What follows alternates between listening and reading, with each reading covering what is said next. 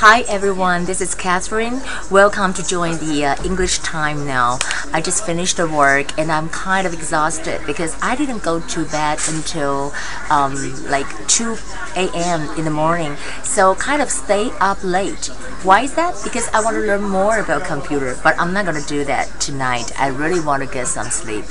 Today the topic I want to talk about something like getting married of course because you know people are so interested in the celebrities marriage or getting divorced so you want to say those things in english these are the vocabularies. It's kind of it's kind of a little bit complicated. It's not just one or two vocabularies, but there are I think at least eight. First, we talk about marry and marriage. Marry, marry. Uh, for example, you said, uh, "Would you marry me?" Or you said, I want you to marry me. Something like the song, Baby, I want you to marry me, something like that. And married for the past tense is M A R R I E D. For example, I said, I got married two years ago. When did he get married? Remember, he got married two years ago. When did he get married? Because you have a D, don't say that. When did he got married? Okay? When did he get married? And then answer is he got married two years ago. Okay? And then after marry, you have the marriage. And I would say that marriage is the noun, marriage. Or you said when you ask somebody to marry you, it's a marriage proposal. It's a marriage proposal. For asking people to marry you, there are other way to say that. I said the propose, propose is a verb. Pop the question is a kind of gesture. I can say that he proposed marriage to her last night. Or he popped the question last night.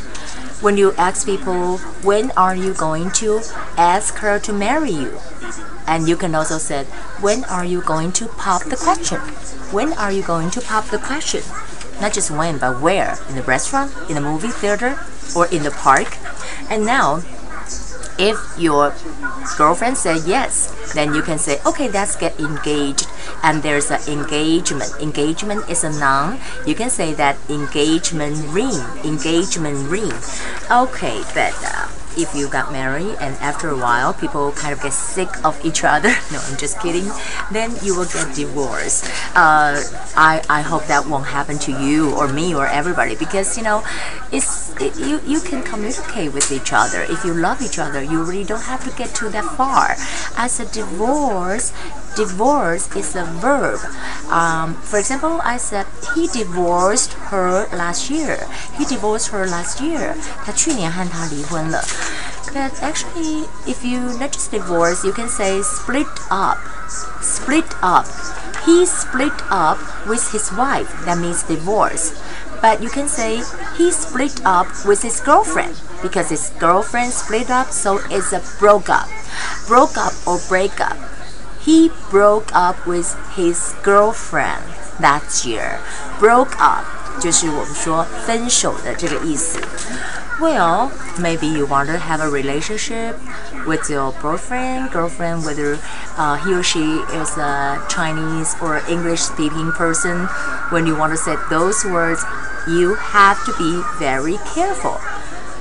Otherwise, they will get a wrong idea. So it's a little bit uh, different between uh, getting married, get separated, 分居, or kind of having an affair an affair affair 是事情，having an affair 就是婚外情的意思。So many vocabularies for today, but try to use it as much as you can. I'll see you tomorrow. Good night.